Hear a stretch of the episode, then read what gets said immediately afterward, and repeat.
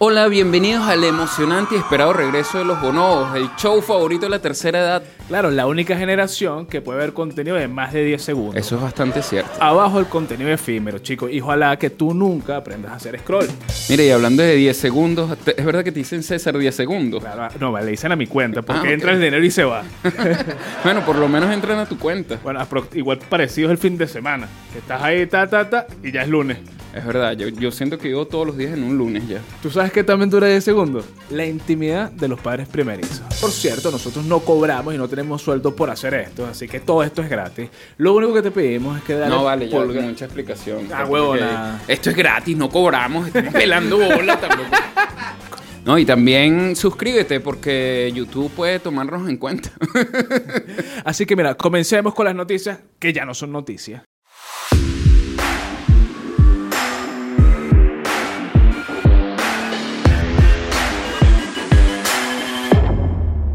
¿Qué pasaría si unes en un escenario a una orquesta sinfónica, al padre de Mozart y a tres perros? Lo que te podemos decir es que tienes garantizado un desastre musical o simplemente el nuevo éxito de tu chica.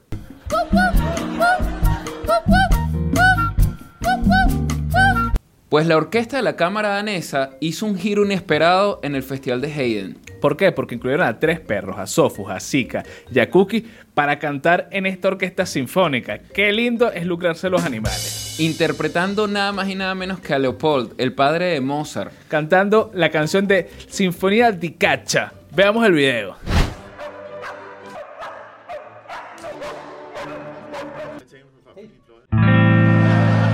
Mira, después de ver este video yo destaco dos cosas. La primera es qué locura lo que puede hacer la gente por, por viralidad o por tendencias, aprovechando que los perritos están de moda. Ojo, que no es lo mismo cuando la gente agarra y en base a los ladridos de un perro o, o el maullido de un gato, hay músicos que Eso- hacen, hacen música a través Esos de ellos. son buenísimos. Pero colocar a un perro y pretender que va a cantar, coño, es imposible. Sí, Y lo otro que me preocupa es que la música clásica duró siglos siendo original, para que ahorita vengan a incluirle ladrido. ¿Y tú? ¿Estás preocupado?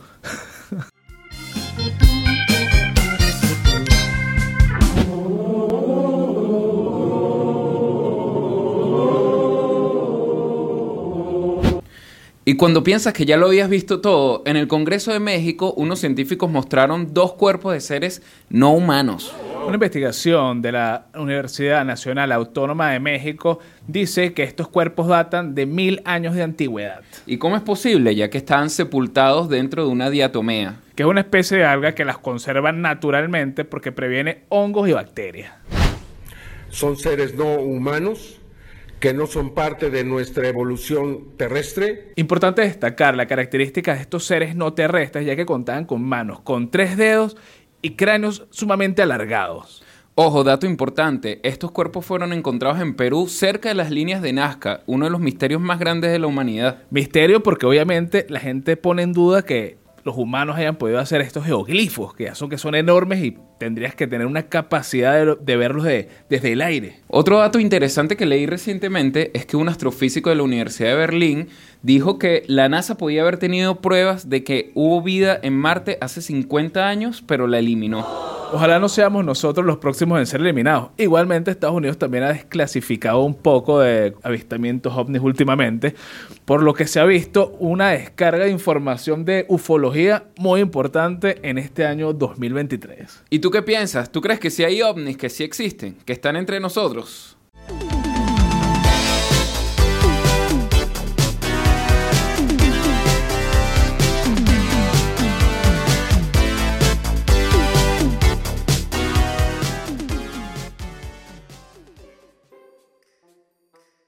Mmm, qué buen café.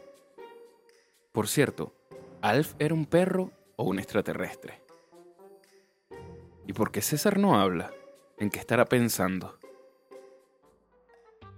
Y esos hombrecitos que encontraron parecen más muñequitos de mazapán. Mm, qué rico. Ese burda, un, un extraterrestre de mazapán. ¿Cómo es que le decían los ovnis? Eh, guapé, huepa. ¡Huepa! sí. Y ahora nos vamos a Chile, donde un grupo de mujeres pertenecientes a un colectivo feminista llamadas Las Yeguas de Latinoamérica realizaron un nuevo performance. Ahora, esto es interesante porque esto lo están llamando arte o simplemente un arte simbólico de protesta.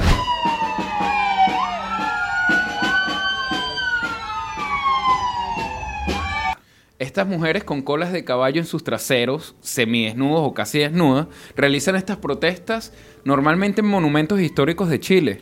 con la intención de que denunciar los abusos y la violencia de género. No sabía que mostrar las nalgas lograría acabar con tanta desigualdad. Comenzando, ¿qué tiene que ver los monumentos históricos con la desigualdad de la mujer? ¿O qué tiene que ver el culo con las pestañas?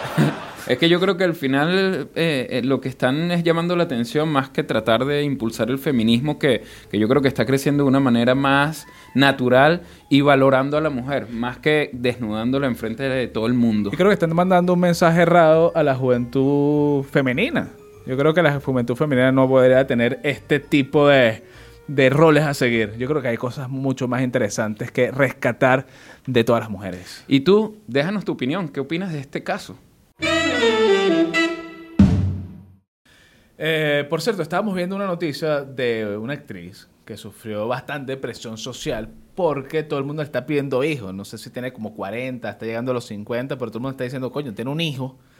Y ella dice, no quiero, no quiero porque no todo el mundo tiene que tener hijos. Y ¿Qué eso nos lleva, nos lleva a un tema importante que es la presión social para ser padre. Eso Y para eso tenemos a nada más y nada menos que a nuestro tertuliano favorito, a. Ricardo, Ricardito. Muchas gracias por la invitación, muchachos. Y bueno, más. privilegio. Una vez más, por tercera vez creo. Claro. Pero esta tiene una razón más importante que es el estreno de un set nuevo. Así Es que hacía falta, hacía falta. La gente lo estaba Es pidiendo. verdad. ¿Y por qué vas a ser papá? Y, y te pareces a Wally por una versión azul. Muchas gracias, muchas gracias. Papá Pitufo. Mira, comencemos con este tema que genera mucho debate porque eh, está mal las personas que deciden no ser padres. O sea, de alguna manera hay que juzgarlas o criticarlas. Más que debate, es- una cosa latente. Yo ahorita, ahorita pasa mucho que no todos quieren ser papá, pero tienes esa presión social. Comenzando, comenzando con César. Claro. César, que no tiene hijo, ¿quiere ser papá? Más tarde. Pero es una pregunta, es una pregunta que me han hecho todo el mundo. Digo, más tarde. Y me dicen, ah, entonces tú vas a ser papabuelo. Papá abuelo. Entonces, que, no, que, que, que, que es la presión diferente a la de la mujer. Que la presión de la mujer siempre es, coño, Es que hay un reloj Mira, biológico Está importante. asociado al reloj claro. biológico. te vas a secar. Y que Sí, mierda. sí. Lo Y- que pasa y- es que- Pero es fuerte, como lo dicen, que te vas a secar. Ya no vas a poder Sí. ser mamá. Sí. Oye, y le- les pega duro. No, lo que pasa es que igual antes, en, en épocas de antes, si era más arriesgado tener un hijo más de 30 años, no había la tecnología o, o- o las actualizaciones eh, me- El médicas upgrade. para poder tener un hijo, una mujer, a, a una edad tan mayor. Pero ahora sí, ahora yo creo que hay más beneficios y, y más maneras de tratarlo mejor. Entonces yo creo que eso se ha caído un poco, esa teoría de que más de los 30 ya es un riesgo. Yo creo que ya hay gente que hasta en 50 años tiene hijos. Igual yo creo que es un tema pasa. generacional también. Es Eh, generacional. yo, nuestros abuelos de repente, no sé, fueron padres a los 20 años, 18 Sí, que años. Era lo común. ¿Qué coño? Y, y a los 18 años y 20 años, uno viviendo esa edad. Como que esa aguja se ha ido moviendo a medida que ha pasado Claro, el tiempo. claro. No, y tenían 10 hijos, 12 hijos, y tú dices, ¿qué es esto? Y a ¿Qué- esa qué está época pasando? te- también, o sea, la, la madurez te llega diferente y la, y la forma de vivir es, es diferente a la que estamos teniendo nosotros. Sí. Porque tú a los 18 años tener un hijo te cambia la vida. También tendrá que Totalmente. ver tendrá que ver como la figura que representa el hombre o la madre en la familia, es decir, antiguamente era como que tú te tienes que dedicar a ser mamá y criar. Hoy por hoy no. Y el Hoy- papá a trabajar y, el papá a traer el sustento a la- a la exactamente. casa. Oye, eso se ha modificado muchísimo. pero, Entonces, pero hay un fundamentalismo sobre la mujer de que, que la prioridad de la mujer debería ser el procrear, el ser madre. pero eso es muy muy antiguo. eso cambió. Eso eran... Sí, Eh, se ha sí, cambiado. se ha yo cambiado. conozco gente todavía que, que, que, que, que es fundamental para ellos, o sea, es una meta. Claro, por, por es- más, por más, por más que sean personas modernas y por más que tengan o- una visión diferente, siempre está eh, esa parte de la naturaleza. Claro, pero es que es diferente querer ser madre a que sea una imposición de que, mira, tú eres mujer, tienes que procrear y... Y criar, y cuidar, y dedicarte. Es diferente, es diferente cuando lo quieres a cuando es algo que, que está implícito en la sociedad. Entonces yo creo que hoy en día ha disminuido esa presión. Yo sí creo que ha disminuido porque hay cada vez más gente que decide no tener hijos y se le respeta, pero a la vez eh, yo creo que puede traer consecuencias porque cada vez nuestras generaciones antes, te- si la gente quería tener tres hijos, ahora cada vez vemos que No, ya la con, uno, ya va con por un- uno ya es suficiente. O con un perro, está bien. O con un perro vas bien. Dos plantas. Ojo, Con dos- ojo, se- Eh, el- eh, la planta sustituyó al perro. y el perro sustituyó al hijo.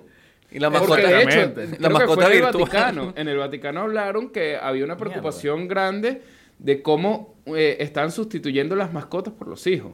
Y la natalidad en el mundo ha ido bajando. Estadísticamente en el mundo, la natalidad ha tenido una reducción del crecimiento que debería estar teniendo comparado con antes que tenías 10 Javier siempre al día con los datos. Totalmente. El Eh, profesor- Bien ahí. Bien, profe.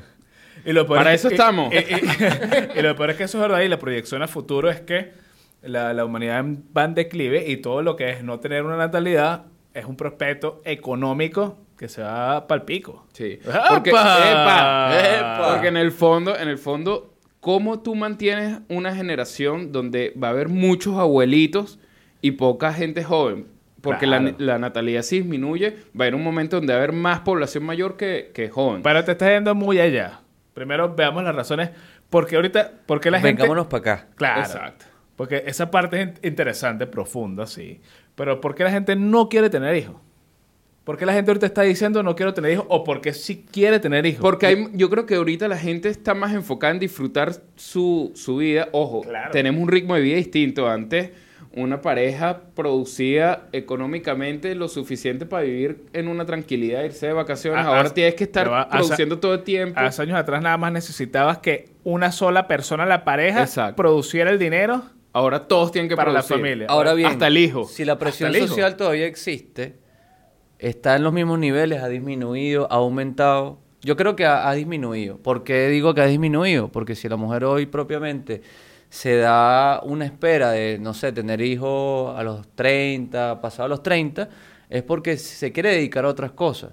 Claro. Y eh, eso es una parte también importante, que, que no, se le, no se le valoriza de repente lo que ha, ha logrado laboralmente, profesionalmente, sino sencillamente la señalan cuándo vas a tener hijos. Es que en el fondo a la mujer antes no le daba tiempo de desarrollar una profesión o una carrera porque salía embarazada apenas tuviera la posibilidad. Eso ha cambiado. Ahora la mujer... Este chamo es ma- machista. No, y también- Estoy hablando de que eso ha cambiado. Ahora la mujer tiene la, esa, eh, eh, está enfocada en desarrollar sus carreras, su, su profesión y después piensa en tener hijos. Porque, ojo, sí hay que estar consciente de que eh, entre el padre y la madre, la mujer eh, tiene mayores consecuencias al quedar embarazada porque simplemente tienes nueve meses a un, un bebé en tu vientre, después Porque madre es madre y Después padre puede ser cualquiera, checo. no tan así, pero después tienes que amamantar, después, o sea, hay muchos factores de por qué la mujer es, es la que tiene que estar Como el ápice principal de todo. el eje principal. Ahora, Totalmente. pero Pero- respecto al hombre, eh, me parece interesante que, que abramos debate. ¿Qué siente el hombre cuando tú te dijeron vas a ser papá por primera vez? Mira, a mí me, me cambió un, un switch inmediatamente como que ya no soy yo solo, ya no puedo pensar solo en mí. Ojo, no sé si le pasa a todo el mundo, a mí me pasó que enseguida ya mi vida se dividió en que la prioridad lo tenía un ser nuevo que iba a llegar a mi vida y ya eh, cambió. pues. Y eso es importante porque yo creo que eso no se sabe. Eso Le- nosotros los hombres, lo que callan los hombres. Lo que callan los hombres. Pero es verdad, o sea, a la larga, nadie- nadie- porque hay un tema que, bueno, los amigos te preguntan, me dicen, ¿cómo te sientes? Eh, ¿Estás asustado? Eh, y uno, por el tema de que, bueno, sí, hombre, sí, no, yo no estoy asustado nada. No, no, sencillamente uno puede expresar eso, decir, Claro. mira, me cambió ahora la emocionalidad en el sentido que yo antes era para mí, yo trabajaba para mí, y ahora no, ahora hay una inquietud porque tengo que resguardar la seguridad y el bienestar de Pero, una persona. pero, pero pasa mucho en eso y las personas que he conocido que cuando, cuando tienen su primer hijo es que es un aliento. Es un aliento para seguir esforzándose. Es una o- motivación O, la, o la motivación para seguir calando ese trabajo de mierda. Y lucharse. Y, y luchan y se sacan la, se sacan la mierda. Es decir, de la e- gente, ese ¿no? ejemplo Pero- que pones es interesante porque en el fondo no es lo mismo que tú digas, mira, yo estoy solo y no sé, me botan del trabajo y bueno, yo resuelvo, me quedo así sea durmiendo en casa de un amigo un tiempo y, y hasta que consiga otro tra- trabajo. No es lo mismo eso que ya tú de- decir, si yo pierdo este trabajo, ya mi hijo se va a ver afectado. Entonces ya la responsabilidad cambia tanto Claro, que te calas cosas que no aceptarías eh, si estás solo. Que en este- Ya te cambia socialmente tu vida. Quien esto está viendo y hablando de eso me pareció súper de- denigrante, es humillante. Un bicho que se está, que, que puso a la hija como de cuatro años a pie en la calle. ¿Sabes? Una sinvergüenzura que, que tú dices, esta gente, esta gente ni siquiera tenía que haber sido concebida, no la niñita, él. Que eso nos lleva a otro punto, eso nos Claro. lleva a otro punto que no todo, no toda persona eh, está capacitada para ser padre o debería ser padre. Hay gente que no debería haber tenido hijos y los tuvo y, y bueno. Pobres que ahí se, niños. ahí se caen muchas teorías, porque de repente tú ves a personas también muy preparadas y tú dices, ah, bueno, este va a ser excelente padre. Claro. Y resulta que después no le dio la real importancia a lo que significa tener esa figura de guía. Hay Es- padres, hay padres pero- millonarios desgraciados. por eso. Por ejemplo. Pero es que eso está bueno porque todo el mundo... es que está bueno. eh, lo que está diciendo, porque no, no todo el mundo está preparado para, para, para cierto tipo de rol. O sea, hay gente que es de despertarse de mañana y es productiva, y hay gente que es productiva de noche. Hay gente que puede ser padre, hay gente que no. Así como te digo esto, te digo lo otro. Y así como te pregunté qué está bueno y me dijiste eso, te digo que hay personas que deciden no ser padres y son excelentes tíos. ¿Verdad? Buenísimos verdad. tías, tíos. Es- y ellos decidieron no, Sí. porque tienen buena conexión, pero respetando sus límites que ellos consideran. Así como hay padres que no están preparados económicamente y terminan siendo los mejores padres del mundo. O porque- padrinos. O triunfando o económicamente. triunfando Claro. económicamente porque- en búsqueda de la fue felicidad. La chispa. No, pero es una película. Ah, bueno, pero, fue una basada en hechos reales. Ojo, pero fíjate que hablando de lo que decía Javier, eh, la expectativa y la presión social, capaz en nuestra generación, que somos treintañeros, no no pasa tanto, pero mm, con la generación arriba de nosotros o, la- o, eh, dos generaciones arriba sí pasa. Lo- los padres de uno, los, los abuelos de uno te dicen, oye, ¿qué pasó? Están acostumbrados a tener un, un, un- un cierto tipo de, de- linaje, ¿sabes? ¿Qué, Sí. qué- qué- qué viene después? ¿Cómo vas a dejar sin, sin nietos, ¿sabes? Y Sí. la presión ahí es diferente, porque también Presión ellos, de abuelo. eh, ellos, ellos necesitan y, y quieren ser abuelos. Es que en el fondo- Porque también es una necesidad para ellos, seguramente, ser, el- Sí, ser- es ser que, el- ser el abuelo. es que va también con la pregunta de si tú quieres ser papá o no y por qué ellos quieren ser abuelos, pero va con la individualidad de la decisión que tenga también cada uno. Sí. Claro. Entonces, Ahora, eh, ahora la pregunta es, si hay tantas, esta generación está tan eh, dudando de ser padre, ¿qué va a pasar con, con muchos países que tienen sobrepoblación de adulto mayor? Claramente migrante. Van a tener, de hecho, hay, hay estadísticas donde hay muchos procesos migratorios que se están acelerando porque necesitan población joven Es que se- inmediatamente. Se, se abren las puertas. ¿Por qué? Porque tenés una, una, una ciudadanía vieja, ¿ok? De tercera edad, y tú tienes que mantener esa ciudadanía. Y si no tienes gente joven que procree, que trabaje, que es fuerza bruta, que es fuerza empleada, si no la tienes, no tienes cómo mantener Es esa, población. Pasa- en España pasa, pasa en mucho. España, en Italia, en- en- está pasando en casi todos los países de primer mundo, Sí. primer mundo, porque es una concepción muy loca. Está pasando eso. La gente no va a querer tener hijos y quiere disfrutar más es su, su vida tranquilamente. Totalmente. Mira, hay otro, otro aspecto, rapidito, que, que lo que tú preguntabas, o sea, ¿por qué señalar a alguien que no quiere tener hijos? Hay una frase muy cliché que dice que a mí tener un hijo me cambió la vida.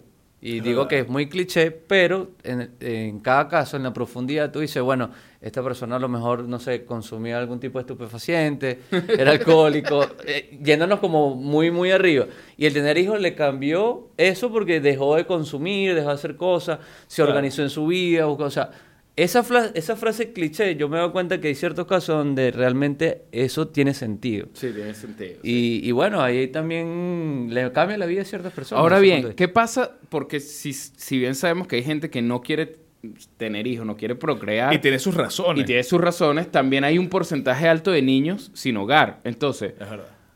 ¿qué pasa con todos estos procesos de adopción que son tan complicados cada vez más? Que obviamente eh, tiene un porqué, Son cosas delicadas. son cosas delicadas, pero en el fondo hay un, porcentaje tan alto de niños sin hogar y un porcentaje de, de gente que quiere un hijo y no puede. Verga, ¿Por qué Javier, no lo unimos? Javier, eh, eh, pero es verdad, eh, están las razones de las personas que no quieren tener hijos, que dicen, no, yo no quiero tener una- un niño al mundo para que sufra lo, lo, que, es- lo, lo que es el terrible mundo y que sufra todo lo que está el cambio climático, pues lo meten con el cambio climático, lo meten con la política. Su huella de carbón. La huella de carbono, lo meten con toda la, la excusa del mundo, pero entonces, bueno, pero adopta. Exacto. Adopta, a ver, que si no quieres, tráete, adóptate un niño. Sí. ¿Tú serías capaz de adoptar? No, no creo que sea Intentarías primero tener el tuyo. Yo prefiero tener de mis genes primero. Si no puedo, adopto. No sé, pero es que, bueno, sí soy egoísta, pero es peor mío. No, le daría, o sea, obviamente entiendo, tu, tu objetivo principal sería tener un hijo tuyo. Claro. Si en- por X o Y no puedes, no estarías negado a adoptar. Claro, yo creo que nadie. O sea, si tú quieres tener un hijo, puedes adoptarlo. Sí. Pero para ustedes sería una... un- que, que- que es primordial. No. Tener un hijo de, de, de su sangre, por así decirlo, o tener un hijo adoptado. O sea, obviame- obviamente hablar de, de prioridad es tener un hijo, o sea, propio. Concebido. Concebido. Que es un tema delicado. Sí. Porque hay gente que, bueno, Pero, vas a tener un hijo. Por pero a la larga, es el tema de la adopción a mí me parece un tema, o sea, un punto interesante. Claro. Que, que de hecho, bueno, las campañas que se hacen, no sé, por ejemplo, de donar sangre, no hay una campaña. No hay campaña Si hay un pa- país, no sé, que sufrió un terremoto y muchas víctimas fatales, ¿cuántos niños quedan huérfanos? Por ejemplo, Bueno, fenómenos. todas Entonces, ahí de repente ¿verdad? también es una. eh, es con la contraparte de tú aportar en esa en ese en ese aspecto. Pero es un pues. tema muy complicado porque, bueno, se, se, puede, dar- se puede dar muchos casos. eh, Pero que- suele que- ser que complicado, es- yo creo que más que no- el y- tema de la consanguinidad, que, que la gente como que Sí, no, y no, tiene, y- tiene ese recelo de que, ah, bueno, como no es hijo de mi sangre, no, papá, ven acá. Y, y la adopción en sí de, de darle a una, una criatura inocente a, a adultos, que tú no sabes qué Sí, quién no puede sabes a quién le estás dando un niño, güey. O Exactamente. sea, igual los requisitos son bastante Son heavy, son exigentes, heavy. son, son, amplios. Pues. Mira, y, y para ir concluyendo, eh, Concluye. Yo creo que una de las primeras cosas, no todo el mundo tiene la, la responsabilidad y el compromiso para ser padre. Así que si no te sientes en el momento, es mejor que no tengas. Yo creo que es mejor evitarse eh, eh, esa, eh, ese proceso que si no lo quieres. Y ya. Si tienes plata, planifícalo. Claro. Si no, bueno, ya te tocará tu sorpresa. chico. Hay técnicas, hay técnicas. Hay técnicas. Coitus interruptus. Educación sexual, ese es el segundo punto. O sea, bien, no, no hay que utilizar herramientas... Mierda. no utilicemos juguetes sexuales. No, no, no, no. Te fuiste por otro lado. Sí, utilicemos, uti- utilicemos, eh, eduquémonos sexualmente a, a los jóvenes. Y, A los y- jóvenes. y- nosotros los jóvenes.